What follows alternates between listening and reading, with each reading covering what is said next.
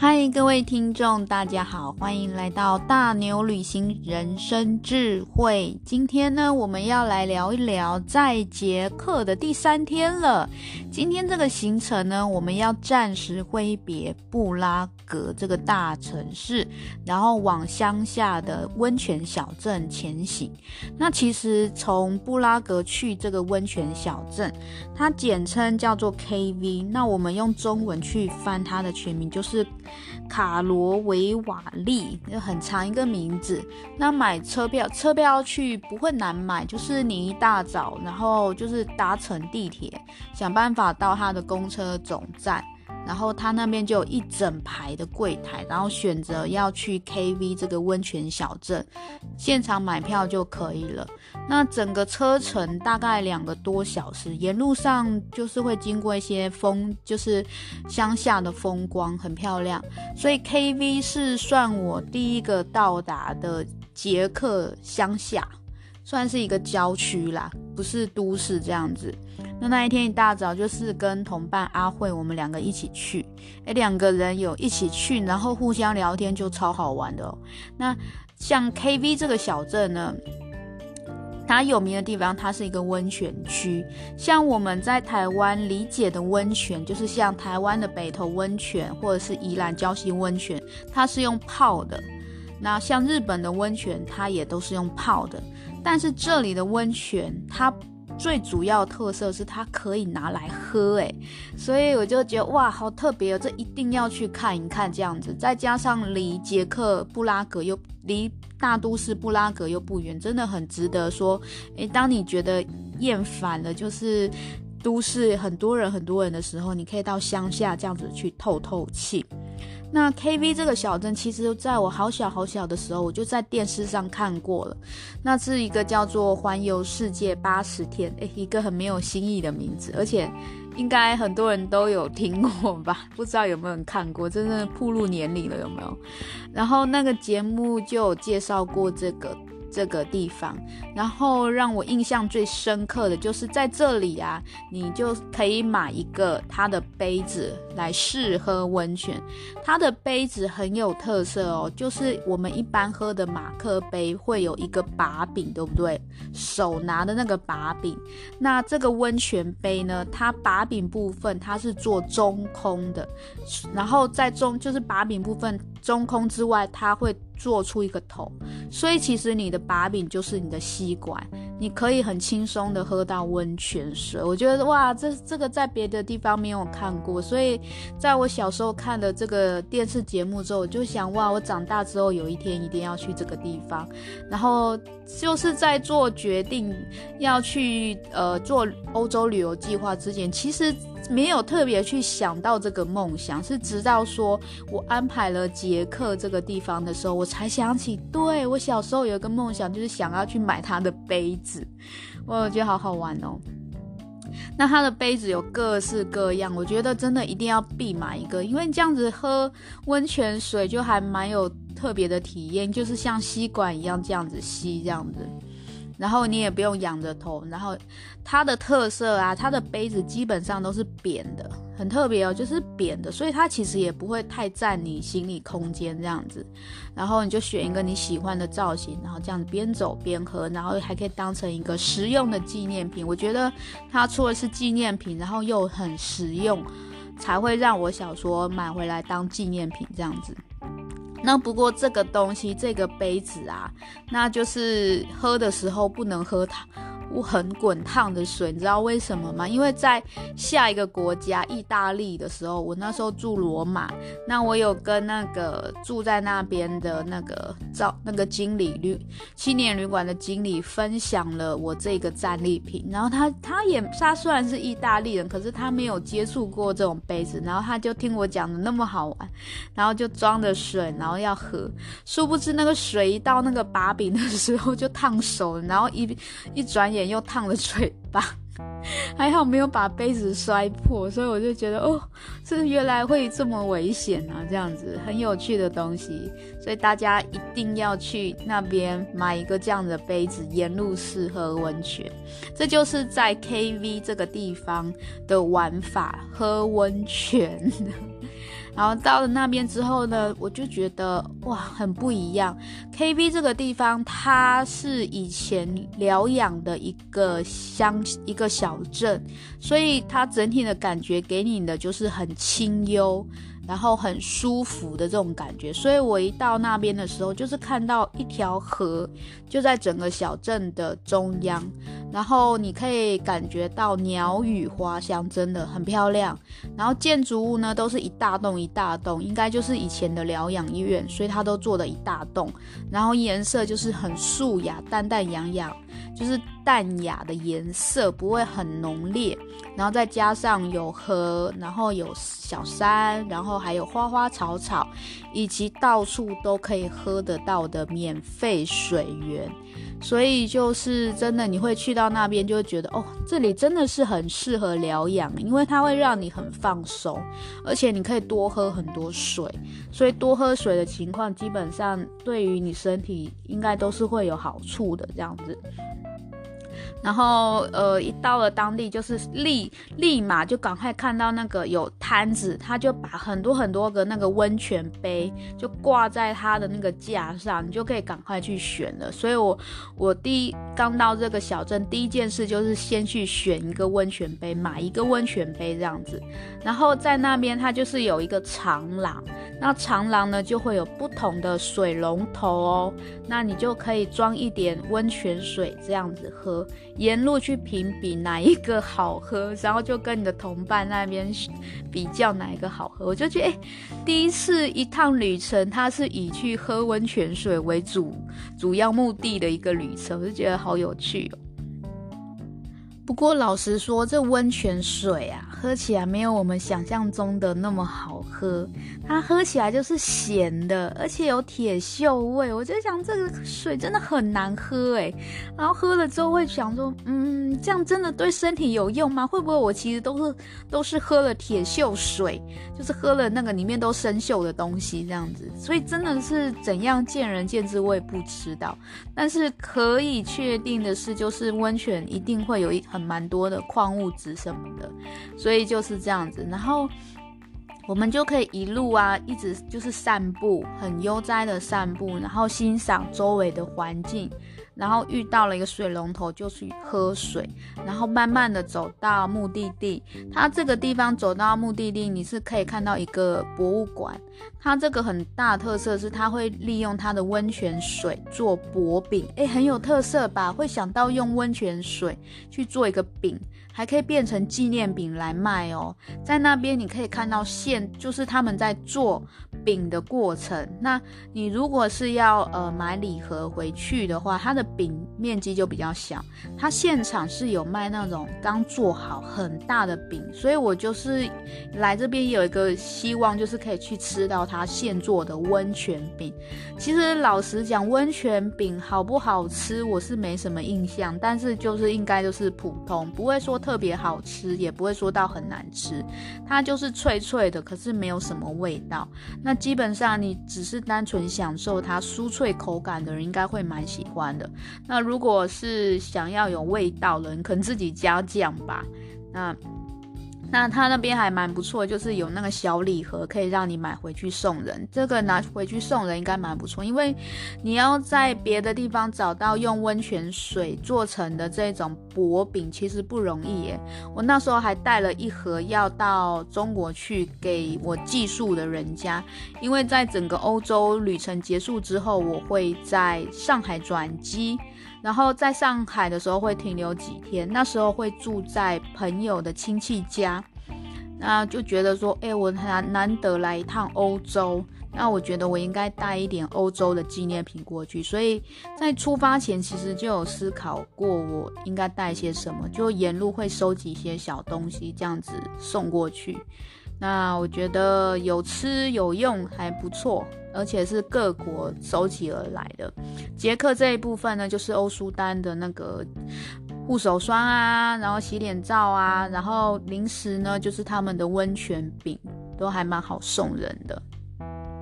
那除了温泉饼之外，那你一些小朋友，你就可以送捷克很有名的文具，都是很鲜艳，做的好漂亮哦。基本上在 KB 这个地方就是不用太赶行程，然后它的镇就是小小的，基本上就是一条街而已，不会太复杂，所以也不会不要用太赶的心情去走完这个整个地方，就是慢慢走，看到什么有趣的东西就停下来，不要赶，然后你才可以。认真的就是看，就是体验到你眼前的这一切，不会错过一些东西。我要不然，其实你很赶的话，很快就可以结束了。老实讲，如果真的你今天是参加旅行团，可能一个小时就可以结束，因为基本上你就是诶，有买到温泉杯，有有喝到几个温泉水，然后有在当地拍一些照，买个温泉饼，其实就可以回去了。那我跟我的同伴阿慧就是选择。尽量去尝试每一个温泉水，每一个水龙头的温泉水，去看它的设计，然后去体会那边的感觉，就是一种疗养的感觉。所以我觉得那边真的蛮好。有时候，呃，比如说你可能在那个布拉格你待久，你真的需要喘一口气的时候，你真的就搭个车去那边，两个多小时的车就到了。而且它的车况很好，那个地我们订票的东西。的地方叫做 Student Agency，应该就是指呃为学生办的，Student 就是学生嘛，就是可能就比较便宜。它的车子颜色超厉害，你绝对不会认错，就是香蕉黄。我那时候会觉得是像皮卡丘黄，但我觉得颜色又比皮卡丘再深一点，我就称之它称它为香蕉黄。在台湾很少看到这么鲜艳的巴士吧？不过我觉得你弄得很鲜艳，其实不会，绝对不会去搞错这一台车。我还蛮喜欢那个车，然后整体的颜色一致，你就会觉得哇，很现代化，很新颖这种感觉。在这边的话，我们真的是几乎是逛了一整天的时间。我们早上大概，呃，大概九点的时候出发吧，那快三个小时，我们的比较慢，才真正到市镇市那个这个郊区，然后快中午的时候。才就是就中午的时候，我们是在那边，然后也解决了我们的午餐跟午餐啦，在那边就是点了一杯捷克的啤酒，然后吃了烤鸡。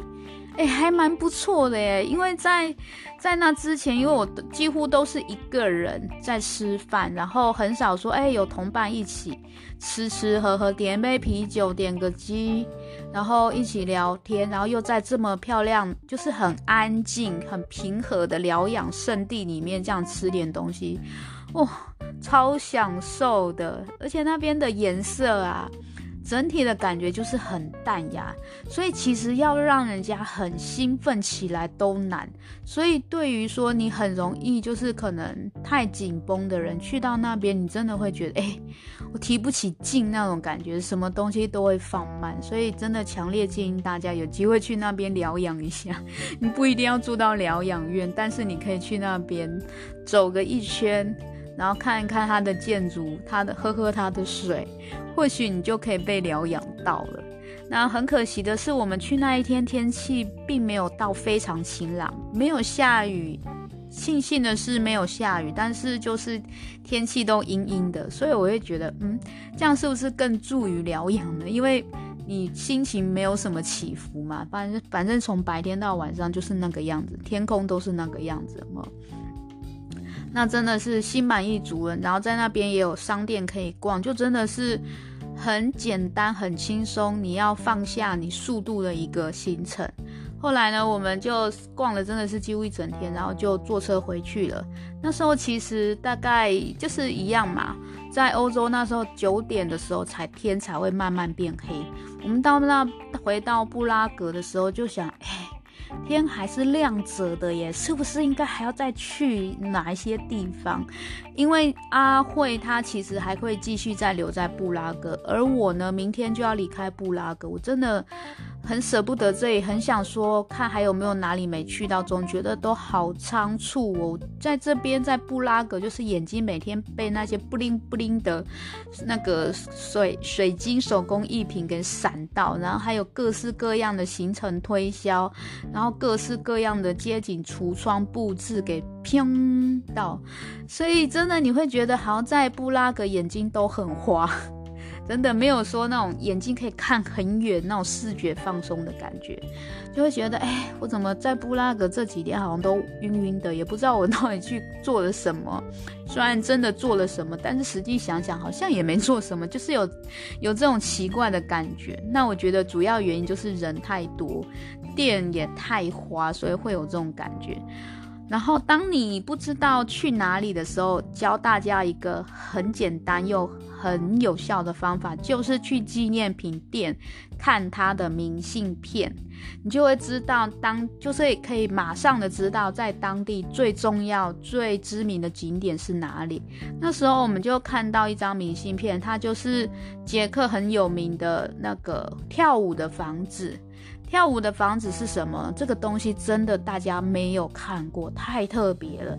它的一般我们看到的高楼，它就是直挺挺的，就像台湾的高楼一样，真的很无聊，就是一个积木站在那边，有没有？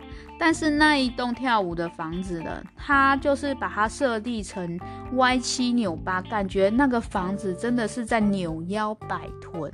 哎，就会觉得哎，好厉害哦！真的很想进去看一看。不过很可惜的是，那是私人建筑，我们没有办法进去看。但是我们可以在外面看。那这时候我们就是选择搭地铁这样子过去。那还好说，呃，有旅伴帮忙一路找路。你看好的旅伴就不一样，就是你不会说，呃，就是完全不做事，然后可能就是把那个工作交给你。这时候压力就很大。我这个旅伴他就是很。知道他会自己去找路，不用你讲，自己去找路，变到说原来应该是属于我自己我的工作。如果我一个人旅行的话，那就是我我要去找。这时候你就会觉得，哦，我已经玩回来好累哦，坐那么久的车，我还要找路，就会没有那个动力。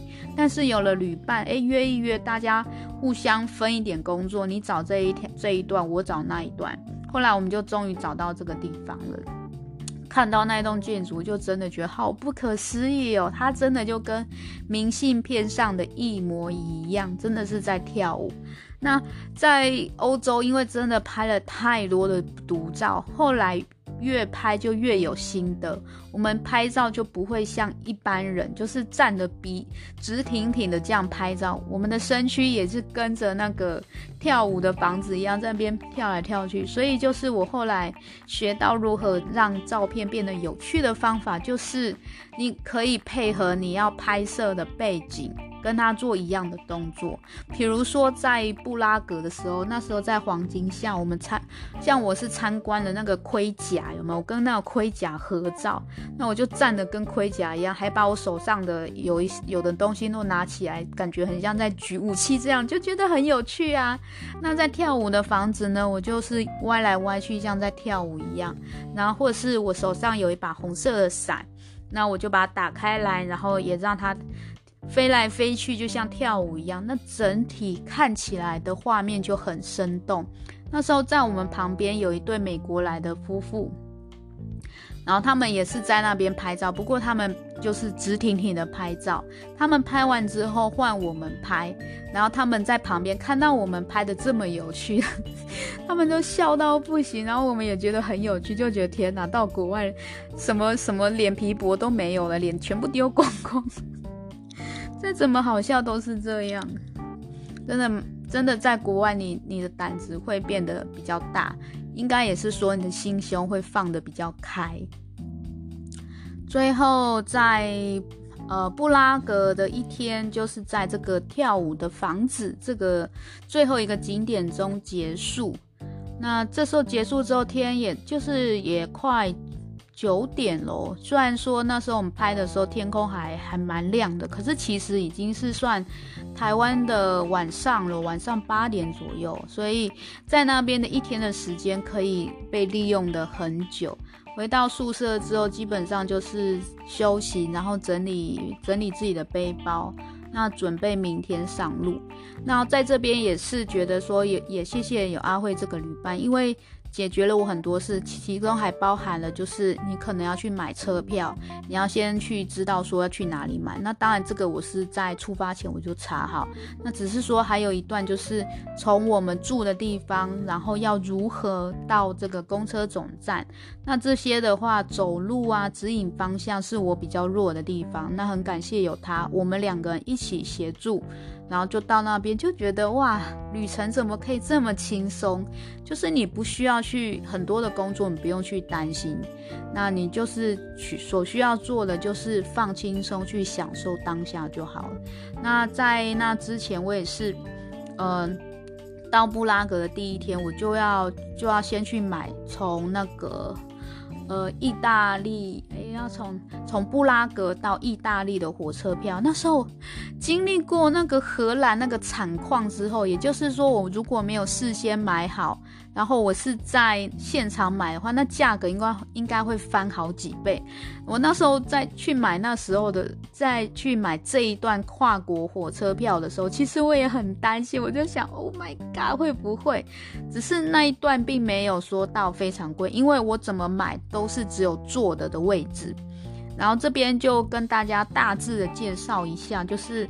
呃，出国的，就是从捷克到意大利的这一段火车票，那它其实呢是没有直接到的。我当时在查这一段资讯的时候，其实卡卡了很久，因为怎么查都没有直接到的，你一定要在第三国家转车。